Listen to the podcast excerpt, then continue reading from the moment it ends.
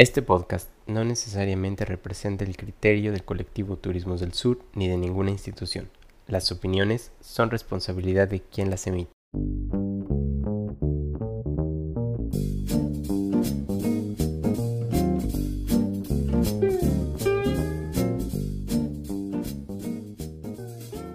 Hola, ¿qué tal? Buenas tardes, buenos días, buenas noches.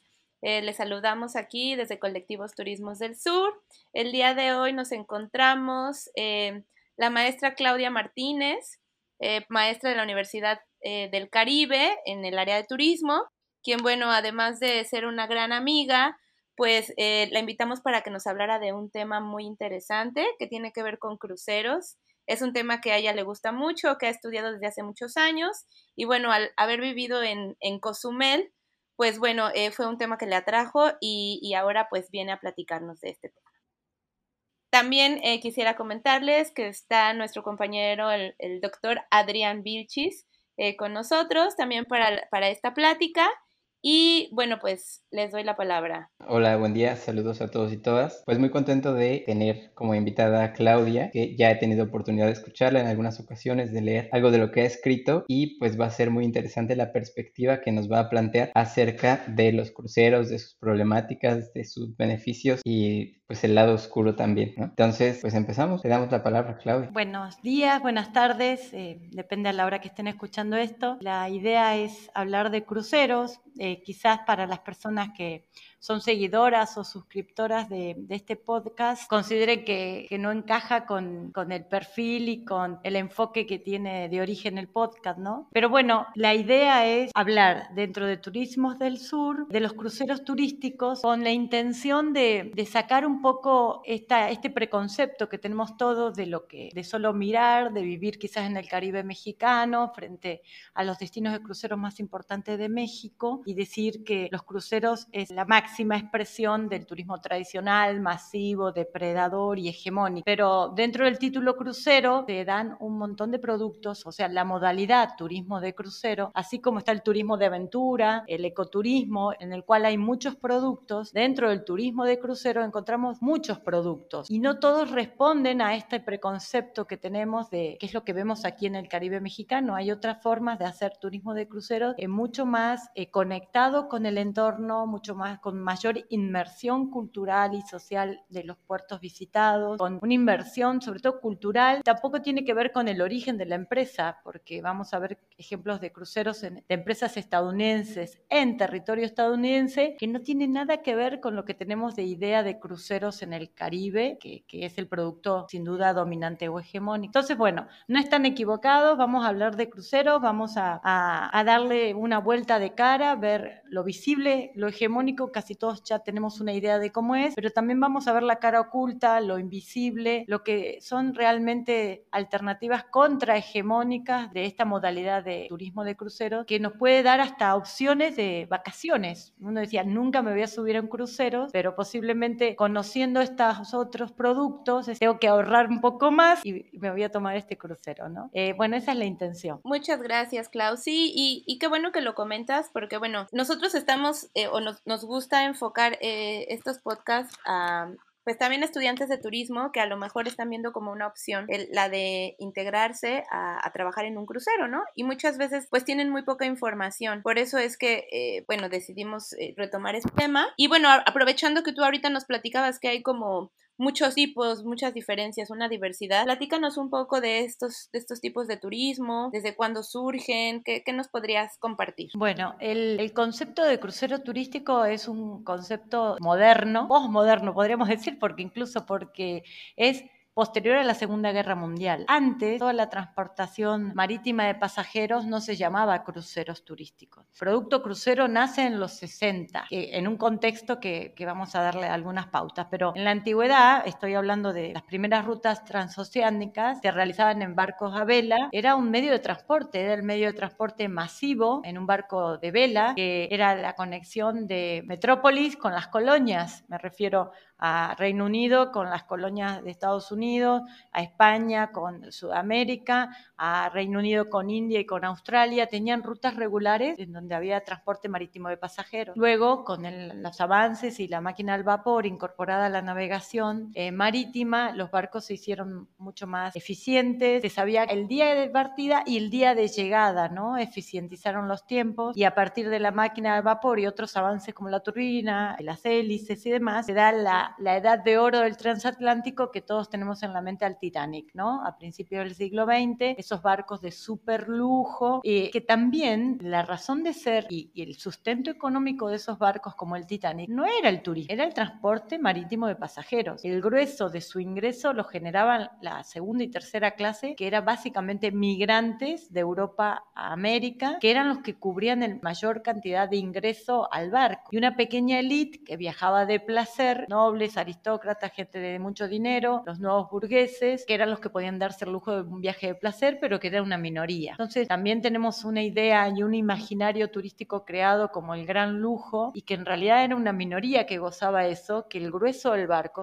era sostenido eh, por, por estos boletos de, segunda y de tercera, cuyo cliente era el migrante, ¿no? Y bueno, eh, todo esto fue avanzando, las guerras, tanto la primera como la segunda, fueron un corte muy abrupto porque las, los barcos se convirtieron en, bueno, fueron requisados por los gobiernos y se convirtieron en barcos de guerra, barcos hospitales. Era la forma eh, de transporte masivo de tropas, eran los barcos en la Primera y en la Segunda Guerra Mundial. Recordemos que los aviones empiezan a surgir para la Segunda Guerra Mundial, pero no para transportar tropas, sino más bien para bombardear o para algo muy de pequeña escala. Entonces, el barco siguió siendo hasta la Segunda Guerra Mundial la forma de transportar masivamente a la tropa. Y luego de la Segunda Guerra Mundial, todos los avances de la aviación militar pasaron a la aviación civil y rápidamente se consolidó el transporte aéreo como la forma más eficiente de transportar en menos tiempo y en menos costo a personas, sobre todo a través del Atlántico. Entonces, eh, podemos decir que las, después de la Segunda Guerra Mundial y los avances de la aviación civil fueron los que dieron el colapso y la muerte, la bala final, al transporte marítimo de pasajeros y a la era de los grandes transatlánticos. Cuando salió el Boeing 707 en 1958, se cruzaba el Atlántico en ocho horas y el barco más veloz lo cruzaba en seis días, cinco días. No había forma de competir con medios de transporte con esa diferencia. Entonces fue un, realmente un colapso de la industria eh, marítima de pasajeros y casi todas las líneas quebraron y algunas pocas se quedaron en el mercado haciendo una reingeniería de su producto, algo que habían probado fuera de temporada para realizar viajes circulares. Entonces, ahí nace el crucero turístico. El transatlántico, recordemos que era un viaje puerta a puerta. Salía de Southampton y llegaba a Nueva York en un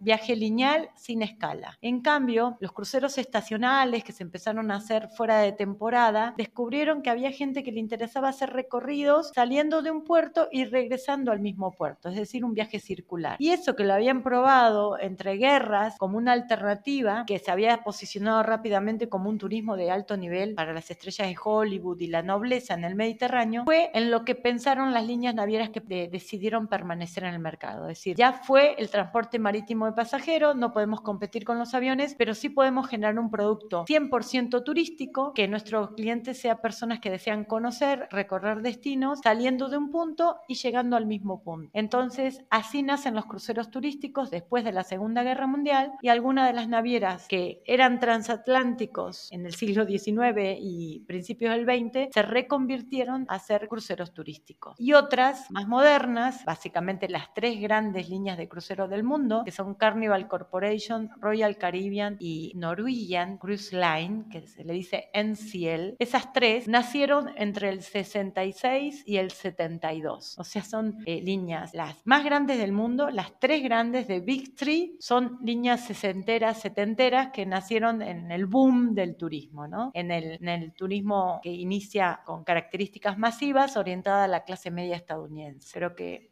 es un buen panorama, reseña breve de la historia de cómo nacen los cruceros turísticos, ¿no? Oye, Claudia, yo quisiera que volviéramos un poco. Me llamó mucho el término que hablabas de regiones preferenciales. Y me llama la atención también cuando nos contabas un poco sobre este origen de los cruceros turísticos como tal, pensaba en un texto que casi siempre le dejo a los estudiantes que lean, de la mundialización del turismo. Y en este pues nos explica, ¿no? Cómo se fue haciendo un proceso masivo en el cual existieron una serie de políticas que terminaron creando, en el caso de México, los centros integralmente planificados. Entonces, quería saber, ¿tú conoces un, que, de algunas políticas que hayan dado lugar a este asunto de los cruceros? Porque en este documento que les comento, eh, lo que, a lo que hace mucho énfasis es esto no se da por casualidad, ¿no? El turismo no crece por casualidad, no es un asunto espontáneo, no es que un turista le habló a otro turista y ya llegaron dos y luego cuatro, ¿sí? Sino es un asunto de voluntades políticas. En el caso de los cruceros, supongo, También. haciendo pues, una lectura así, que es así. Entonces, ¿cuáles son estas voluntades políticas que dan lugar al despliegue de los Bien. cruceros? Qué bueno. Eh, mire, yo he rastreado el tema de las estadísticas de crucero en México eh, y lo más antiguo que he conseguido es del año 1978. A Cozumel siempre han llegado barcos de cruceros y desde el 78 a la actualidad tengo todos los números de cruceros y podemos sacar ¿no? el ciclo del producto, cuándo fue el repunte, cuándo fue donde creció más y demás. Y evidentemente hay una voluntad política para que sucediera esto. Eh, tradicionalmente en un documento, el más antiguo que, conseguí de Fonatur, que es del año 86, se mencionaban estos destinos de crucero de México. Acapulco, Ixtapa, Vallarta, Ensenada, Ensenada y Mazatlán. Los cabos no aparecían. Y en el Caribe aparecía Cozumel, únicamente Cozumel. Eh, eran como los destinos de crucero en los 80. Eh, yo analicé la política turística mexicana y considero que existen como tres momentos de auge de la incorporación de más puertos y la idea de que van a llegar cruceros, ¿no? que hagamos un puerto que van a llegar cruceros y que no es tan así. Eh, esta primera parte que podríamos decir como un origen más natural, que, que se da desde los 70 por inercia, por ejemplo, la, la, serie de televisión eh, El crucero del amor, que, que transmitió la cadena ABC, posicionó mucho en, la, en el imaginario de la clase media estadounidense el, el, crucero como anhelo de vacación ideal, ¿no? Y ese, esa serie se filmaba en la ruta que se llama Riviera Mexicana y hacía escala en Vallarta, en Mazatlán y en Ixtapa, ¿no? Y en Acapulco. Era de la compañía Princess, donde se firmaba la serie, y eso caló muy fuerte en la clase media estadounidense. Entonces, el Pacífico mexicano fue tradicionalmente el destino de crucero de México en su inicio, con Cozumel. Cozumel lo debe porque siempre fue un puerto. La actividad portuaria fue la que despertó a Cozumel desde su fundación en 1849. Entonces, eh, cuando hablamos del primer destino turístico del Caribe, yo siempre digo, bueno, es Cozumel e Isla Mujeres, que siempre tuvieron población y tuvieron contacto y empezaron a llegar, y los hoteles a principios de siglo, son islas pobladas por lo de la guerra de casta, empezaron con la actividad turística muy temprano y los barcos y el transporte marítimo y el puerto de Cozumel siempre fue importante. Entonces, ahí hay una tradición portuaria que siempre apareció dentro de los mapas de navegación Cozumel, ¿no? Entonces eso podemos decir que son los destinos de cruceros tradicionales, que nadie los fomentó, sino que se dieron naturalmente. Después hay otra, otra etapa que se debe con la reforma de la ley de puertos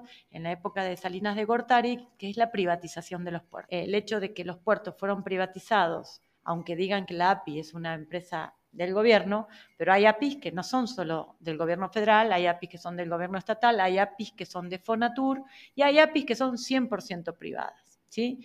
Entonces, como la de Acapulco, que es una empresa privada que tiene el poder del puerto de Acapulco. Entonces, hay cuatro tipos de APIs y aunque son empresas de concesión estatal, pero el concesionario es una SADCB. Entonces, la política de privatización de puertos hizo que las, em, las, empresas portuarias empezaran a decir, bueno, necesitamos más, más, más, más tráfico, más tráfico de marítimo, vamos con los cruceros. Eso Recordemos que la reforma de ley de puertos fue en el 94. Entonces, 92, 94, en ese periodo, finales de Carlos eh, Salinas de Gortari y principio de Cedillo. Entonces, cuando termina esta política de privatización de puertos y se constituyen las API, empieza un gran auge, ¿no? De ampliación, modernización de los puertos. Manzanillo siempre ha sido un puerto de tráfico de contenedores, pero empezó a recibir cruceros. ¿Por qué? Porque está privatizado, entonces es un ingreso más y la política de la, empresa naviera buscaba aumentar el tráfico. Ese es otro periodo que se debe al cambio en la política pública y la privatización de los puertos que orilló a las empresas portuarias a acercarse al turismo de crucero. Y luego, a partir del 2000, yo no puedo atribuirlo directamente con el atentado de las Torres Gemelas, pero recordemos la psicosis que había para viajar en avión después del atentado de las Torres Gemelas. La gente se volcó de una manera impresionante, sobre todo me refiero a la estadounidense, que nosotros estamos en México, tanto en el Pacífico como en el Caribe, nuestra demanda de cruceros es el estadounidense. La gente se volcó a tomar cruceros como alternativa para no volar, lo tomaban como algo seguro, estaban en una empresa estadounidense, en un barco estadounidense en el mar y se sentían seguros de esa manera, ¿no? Entonces, ese podemos hablar como el tercer periodo de decrecimiento y ese sí estuvo ya no por la Secretaría de Comunicaciones y Transporte, sino ya estuvo apuntalado con políticas públicas de la Sectur.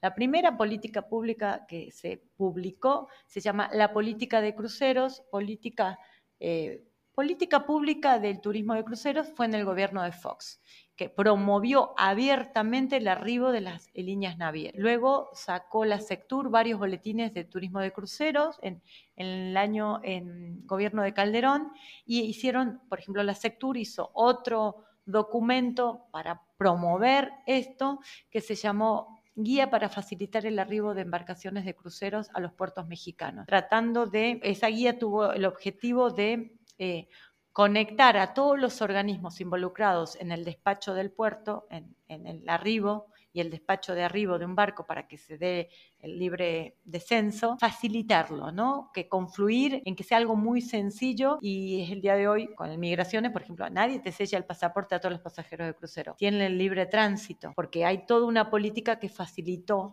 nunca se cuenta el crucero, al, pasajero que desciende, ¿sí? Porque hay toda una política gubernamental que facilitó el arribo en bajo migraciones. Y el último esfuerzo fue en el gobierno de Felipe Calderón de promover fuertemente los cruceros, eh, fue la agenda de competitividad de los puertos eh, eh, de cruceros de México. Una agenda gordota así, que hizo el análisis de competitividad de cada uno de los puertos. Entonces sí hubo, a partir del 2000, una política turística, pública, turística de potenciar y de favorecer este segmento.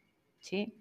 Al punto, y esto corre por mi cuenta, de que la concesión de la terminal de cruceros de Majagual se dio en el año, quizás me estoy equivocando, tendría que ajustarlo, pero estoy hablando creo que es 2002, 2001, 2002, 2003, a principio, y en ese momento ya existía la API de Quintana Roo, pero esa concesión no se solicitó a la API Quintana Roo, se solicitó a la SCT federal, y el presidente, eh, que fue Fox, eh, le firmó por decreto la concesión a una empresa privada de una terminal de cruceros fuera de API en el estado de Quintana Roo. Entonces, ahí te das cuenta que había una, digamos, voluntad muy fuerte de promover inversiones de terminales de crucero en territorio mexicano, incluso haciendo concesiones directamente desde el Poder Ejecutivo Federal, saltándose la API, que ya desde el 1996 existe la API Quintana Roo,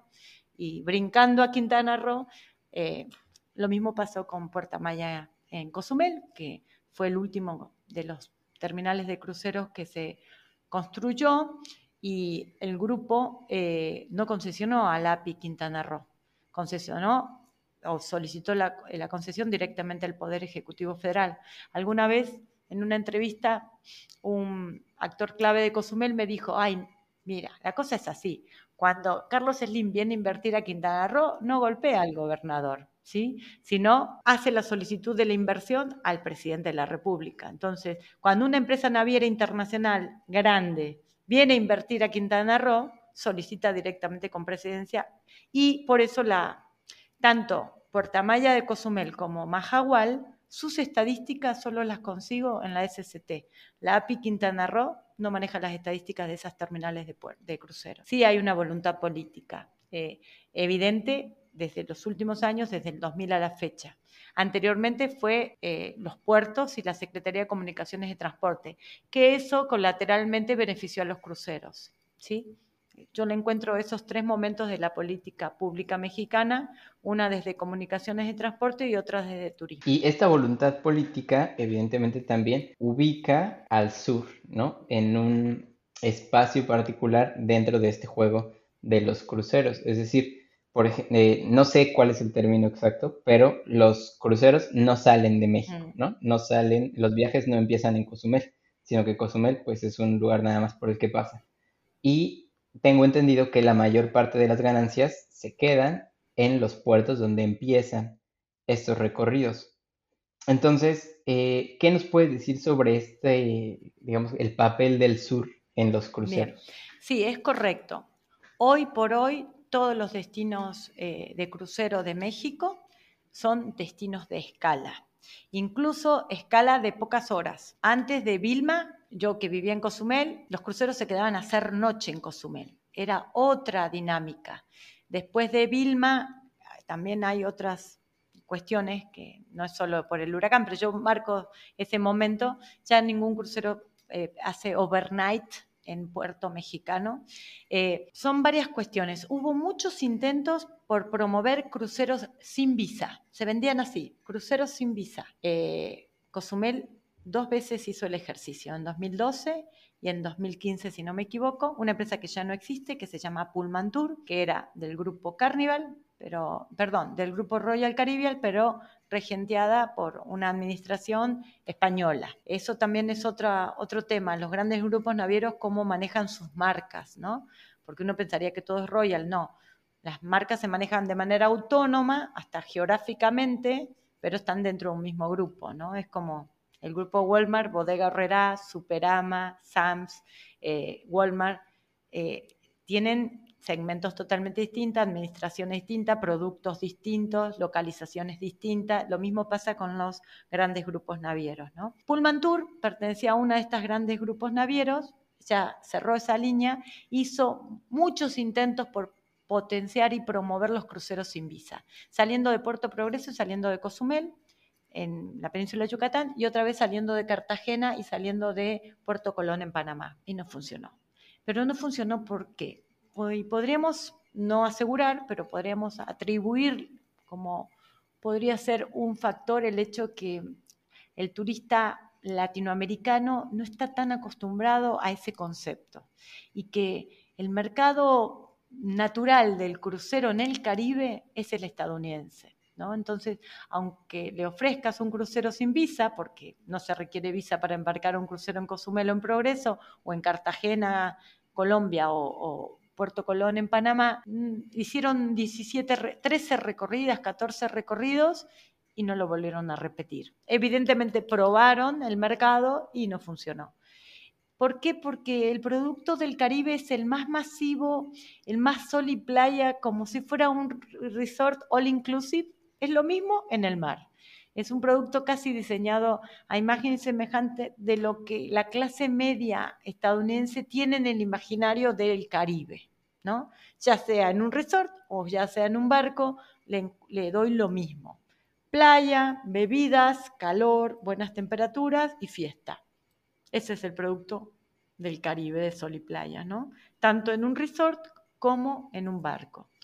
Em, ahora, hubo esos intentos, no prosperaron y volvemos al tema de qué, beneficia más, obviamente, que un puerto sea home port o puerto de origen o de llegada de cruceros, el, gasto turístico que ocurre ahí es mucho mayor, por supuesto, pero la, la inversión también. Entonces, primero, el hecho de que nosotros tenemos puertos que pueden operar como home port el tema es que no tenemos el mercado eh, para que ingrese el crucero de aquí. Y las tres grandes compañías de cruceros son estadounidenses. Y obviamente se le facilita mucho más salir de puertos de Estados Unidos. ¿Por qué? Porque la demanda es mayoritariamente estadounidense. Recordemos que el 40% de los recorridos globales son en el Caribe, ¿no? Entonces, eh, que esté a una hora eh, en avión de Texas a Galveston, a Nueva Orleans o a la península de Florida en todos sus puertos de crucero, es una ventaja.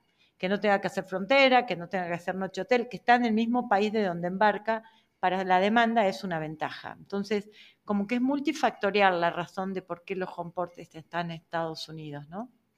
Primero porque tenemos 11.000 kilómetros de costa y todos muy cerquitas a ellos. Entonces, para ellos prácticamente, logísticamente es más cómodo salir de ahí. Y también porque se requiere, por ejemplo, un aeropuerto internacional en cercanía de un puerto de crucero de origen que tenga gran conectividad eh, no solo dentro de un mismo país, sino internacional. Entonces, el aeropuerto de Miami garantiza esa conectividad, que tenga una planta turística con suficiente alojamiento para embarcar 17 cruceros, tiene 17, 18 posiciones de atrás que tiene el puerto de Miami. Entonces, hay que tener una, planta turística capaz de generar transfer, capaz de generar toda esa dinámica. Eh, los requerimientos de un puerto de origen, de un home port, tienen que ver con alojamiento, tienen que ver con conectividad, no solo aérea, sino también en trenes. En Europa, los sistemas multimodales de transporte facilitan que la gente llegue al puerto, ya sea en tren o en avión, porque hay todo un sistema multimodal que en México no lo tenemos. Entonces, son varias cuestiones que se unen, vuelvo a decir, medio factorial y sobre todo la cercanía al, mercado, al mercado, ¿no? Eh, eh, que se unen para decidir, en el caso de la región del Caribe, que los puertos sean estadounidenses mayoritariamente. Los puertos de escala, ¿en qué se benefician? Sí, se benefician poco, eh, sobre todo si el puerto está privatizado y lo pertenece a la misma compañía naviera, ¿no? Puerta Maya es de Carnival que es la línea de crucero más grande del mundo, que tiene nueve marcas, obviamente. Un barco de Carnival, ¿dónde va a parar? En el muelle de Carnival. Y todo se va encadenando dentro de la misma compañía. Por lo tanto, si nosotros concesionamos la naviera a una empresa naviera, también la responsabilidad es parte del gobierno decir, bueno, yo voy a manejar el puerto o lo voy a concesionar. Lo voy a concesionar a empresas mexicanas o una... Eh, volvemos a la voluntad política. La concesión la, obtuvieron esa empresa y es la que maneja eh, el puerto. Entonces, cuanto más inversión extranjera en puertos hay, más fuga del ingreso que generan los cruceros. ¿no? Eh, si el encadenamiento, si las compañías o las agencias de viaje tienen una sociedad con la línea naviera y solo venden aquellas compañías que tienen participación en la línea naviera o tienen contrato de exclusividad a base de darle una gran cuota por cada tour vendido y todo se va quedando en la naviera. Pero el tema es, porque también se lo permite, ¿no? Entonces, las reglas del libre mercado eh, están para todos. El tema de que quien las gane eh, esa también es la razón. Y, que el gobierno, o eh, más que el gobierno, el Estado mexicano ponga límites y regulaciones, esa es la otra clave, ¿no? Para ir un poco cerrando, relacionado con esto que mencionas de, las regulaciones que se necesitan y que pues prácticamente a los, los cruceros hacen lo que se les permite hacer, ¿no? Entonces podríamos pensar en los impactos que generan. Por ejemplo, y esto pues daría para otros cuatro programas más. Pero hablar nada más, por ejemplo, de la parte ambiental y de la parte eh, del trabajo, que me parecen dos elementos fundamentales, sobre todo, otra vez en este asunto de mirar al sur, porque creo que son los espacios en donde se quedan estas, como le llaman, se transfieren estas externalidades, ¿no? Se dejan toda la contaminación, toda la basura, donde pasan los barcos que no tienen filtros para contaminar el aire, este, y la fuerza de trabajo generalmente también viene de estos países del sur, en condiciones planteadas desde el sur, pero que benefician al norte, entonces en un juego geopolítico. Entonces, no sé si nos podrías comentar sobre eso. Em, bien, cuando pensamos en los impactos en el medio ambiente natural eh, y hablamos de cruceros, siempre... Eh, tenemos en el imaginario la basura, los plásticos, el humo, los incineradores, las cenizas. Em, al respecto, yo creo que nos hemos quedado con un discurso de hace 10 años o 15 años, no quiere decir que no sigue pasando. Eh, el hecho que no haya control en alta mar, que no haya una autoridad en alta mar, hace que se pueda hacer, como dice, agua de nadie, ¿no? Pero eh, yo quiero destacar algunas cuestiones. Los barcos de hoy no son los mismos que hace 10 años. La tecnología está jugando un papel fundamental en disminuir el impacto al ambiente natural de las embarcaciones. Eh, ya existen barcos que navegan con gas natural licuado, ¿sí? barcos de cruceros turísticos. Eh, AIDA, que es una compañía que pertenece al grupo Carnival, pero es una marca alemana, fue la primera en el 2018 de votar un barco que navega 100% con gas natural licuado. Y al respecto, aunque uno pensara que en el mar, en alta mar no está pasando nada, la Organización Marítima Internacional, la OMI o la AIMO, como le quieran decir, eh, le fijó a, los cruceros turísticos un límite a respetar. Eh, pidió, hay un compromiso que la Asociación Internacional de Líneas de Crucero, la CLIA, la CLIA se comprometió en 2018 eh, ante la OMI a reducir el índice de emisiones de carbono de toda la flota global de cruceros en un 40% para el 2030. ¿Sí? Se ve súper ambicioso, pero eso viene de la mano de la reconversión energética que están teniendo los barcos de crucero, que parece que están siendo más fácil en los cruceros que en los aviones. Entonces, Hoy el puerto de Barcelona ya se está preocupando en tener estaciones de gas natural licuado con seguridad para abastecer a los barcos que ya navegan con GNL por el Mediterráneo. Y sin duda las líneas de, europeas son las más proactivas con este tema. Por ejemplo, el puerto de Marsella prohibió que el crucero esté encendido mientras esté en puerto. Porque recordemos que para sostener toda esa instalación tienen que tener los motores encendidos y estar quemando fuel hoy en la puerta en el crucero eh, eh, y los puertos de Europa, sobre todo la Europa occidental tan antigua, los puertos están en el mero centro de la ciudad, de los cascos históricos, Marsella, Barcelona, Venecia.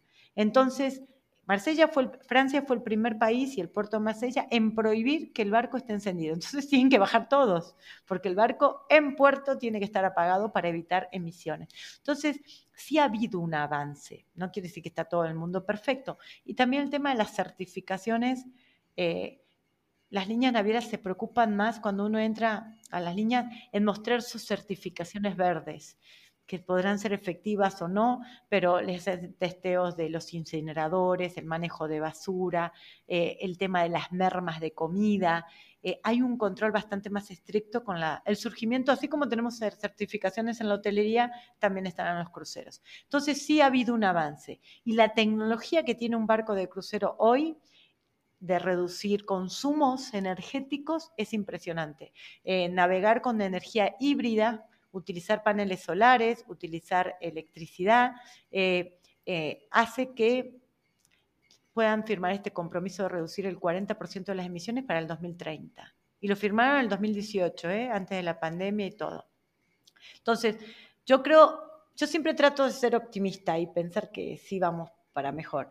Creo que sobre todo las líneas masivas están haciendo grandes esfuerzos eh, y, están bastante conscientes de que el cliente, sobre todo en la demanda europea, exige subirse a medios de transporte que tengan bajas emisiones. Y creo que en eso siempre han sido muy innovadores y pioneros, en, reconvertirse, ¿no? Así como se reconvirtieron casi en parques temáticos dentro del barco, creando vecindarios para, para ampliar las tarifas y tener siete vecindarios adentro de un barco en función de los intereses de su demanda hoy saben que la demanda europea exige eh, mínimo impacto y lo están haciendo, ¿no? Por lo menos las líneas europeas, aunque pertenezcan al grupo Carnival, AIDA, Costa Crucero, eh, MSC, otra europea, están ya en la reconversión energética bien, bien, bien fuerte. Y oye, y bueno, para ir cerrando ya como último tema,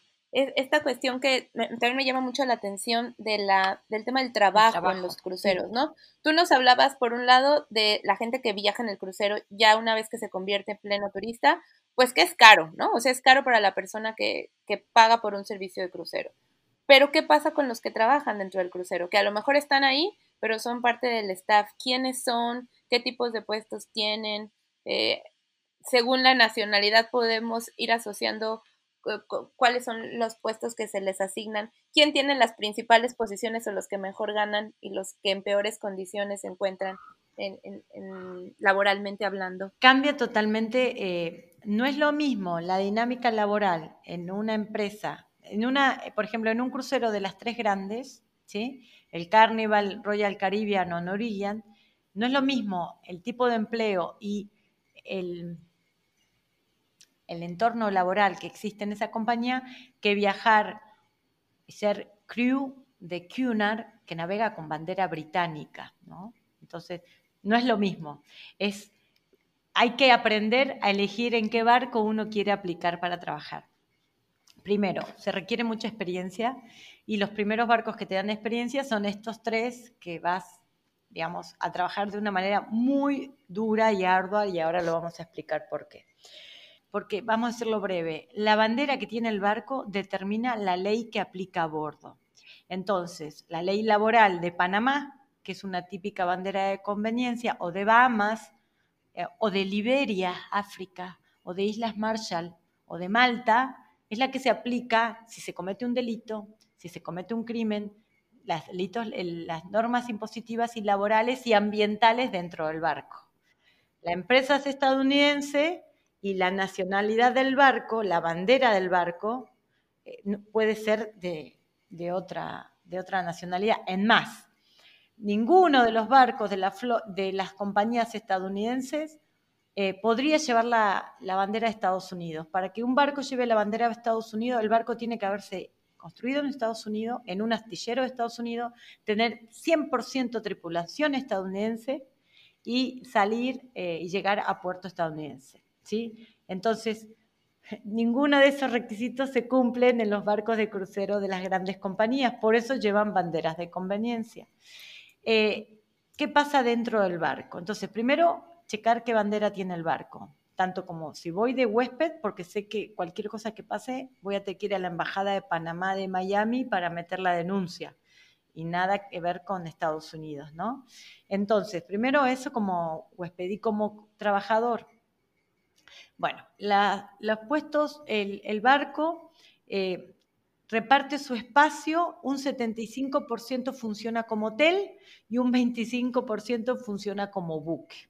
Entonces, todo lo que sea eh, capitán, oficial de médico, segundo capitán y jefe de ingenieros son puestos súper específicos y generalmente está contratada gente de países con una tradición marítima importante es muy común encontrar noruegos, finlandeses, británicos, daneses, italianos, griegos, como capitanes, como jefes de ingenieros, como eh, segundo capitán. ¿sí? Países que tienen una tradición marítima importante.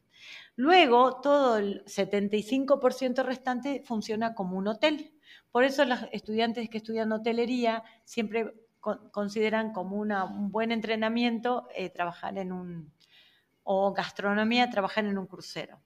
Todo hay todo un, un, gran área que es la gerencia de alimentos y bebidas, que si yo fuera estudiante de turismo o de gastronomía, yo les daría el consejo de que es muy duro, físicamente, muy duro, muy pesado trabajar en el área de alimentos y bebidas de un hotel, porque las producciones, de un crucero, perdón, la producción es a escala impresionante. Recordemos que están moviendo 8.000 pasajeros entre tripulantes y huéspedes. Son eh, todo el tiempo la elaboración y la producción de alimentos es muy desgastante y no hay día que dejen de trabajar. Si se llega a puerto, no todo el mundo baja a puerto, por lo tanto tienen que seguir haciendo la producción y pueden estar anclados y ustedes no van a poder bajar.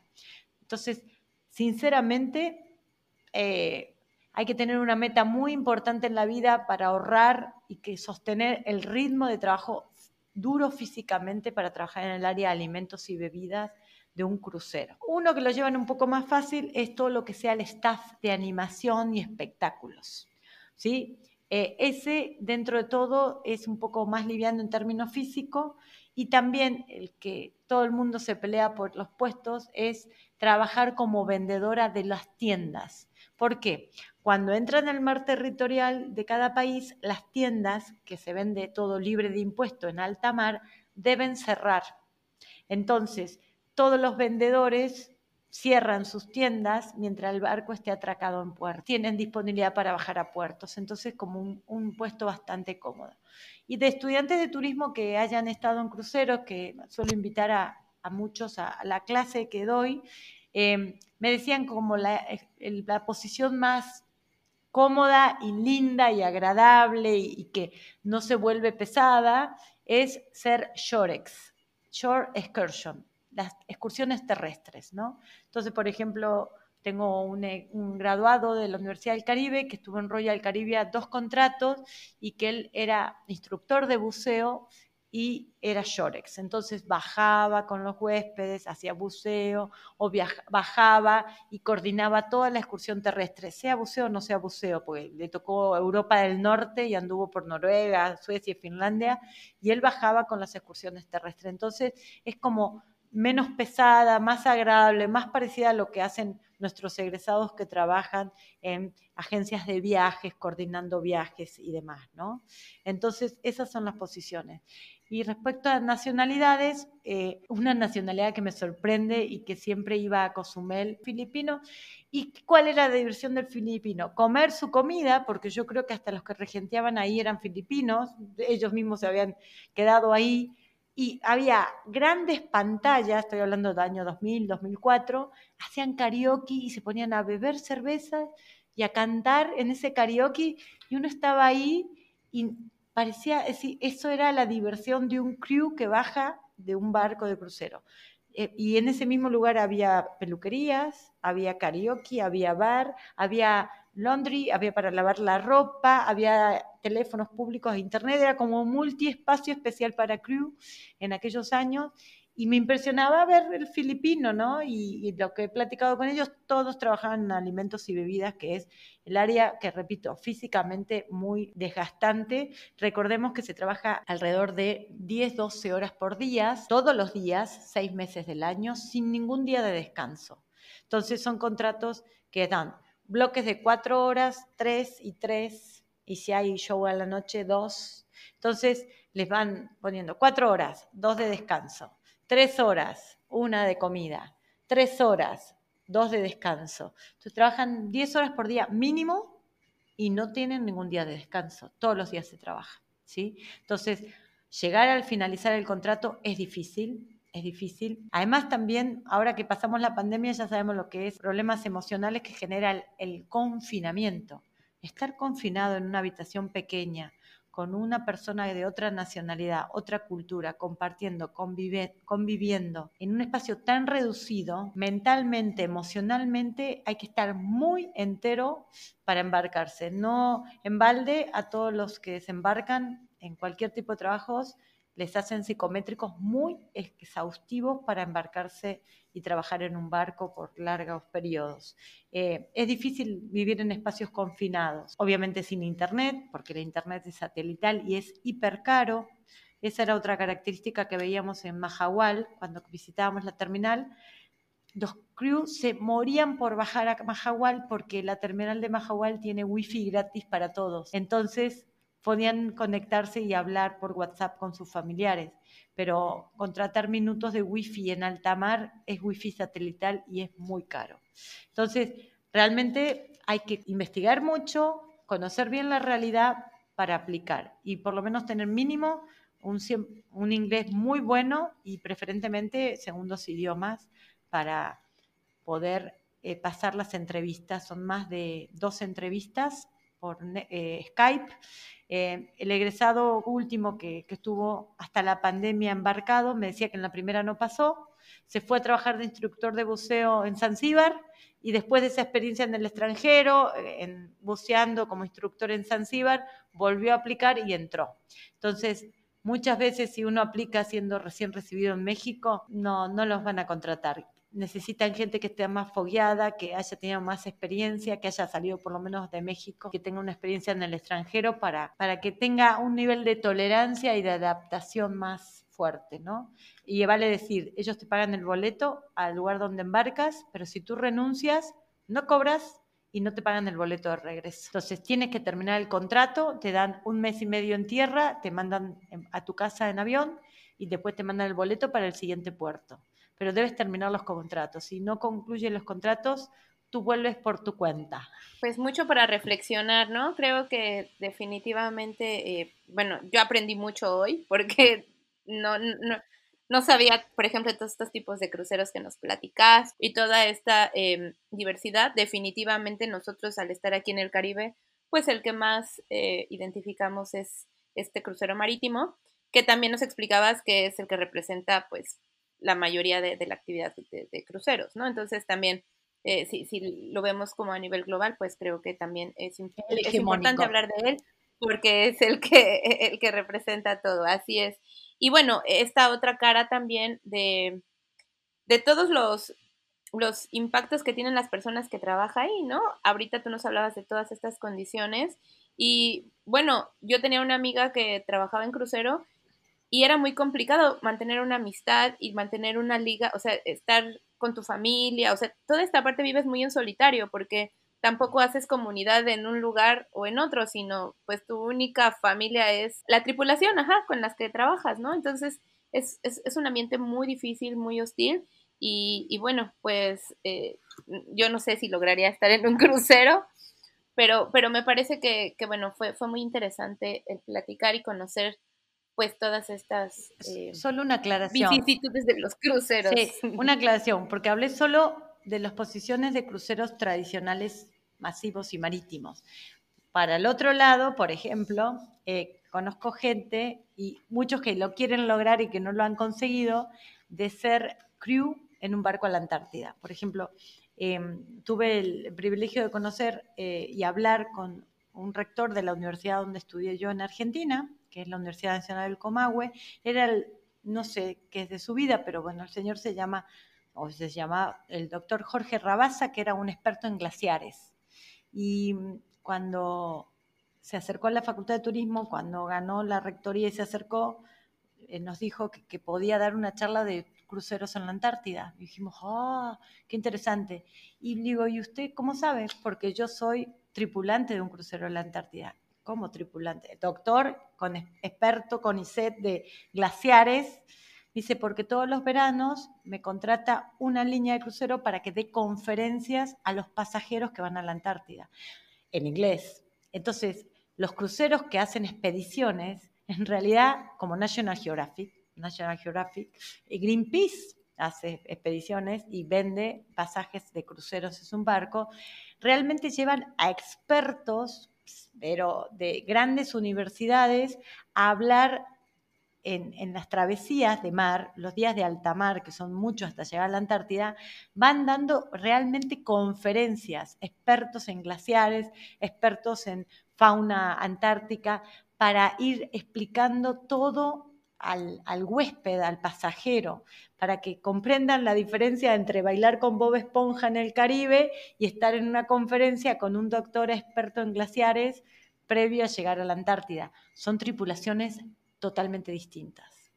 El grado de preparación y de, eh, digamos, de currículum que debe tener un tripulante que va a la Antártida es de científico, ¿no?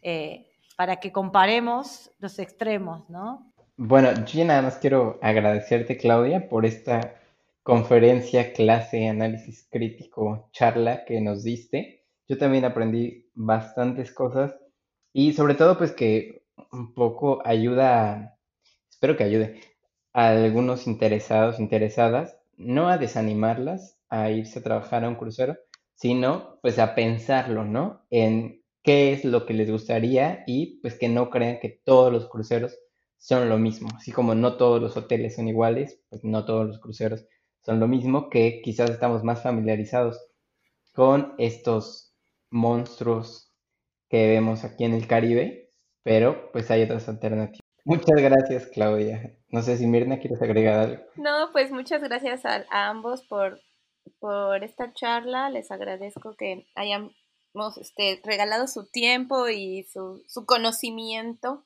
al tema. Y bueno, pues sí, yo, yo me quedo con muchas preguntas, ¿no? Tal vez esta fue como la pre porque pues yo me empapé de muchos temas sobre, sobre cruceros, ¿no? Turísticos. Y, y, bueno, también siento que es como un tema poco conocido, ¿no? Para todos los que estudiamos turismo, pues no, no sabemos mucho, tal vez precisamente pues porque no existen tantas empresas, más bien, o no existen, no sé si existan empresas de cruceros mexicanos.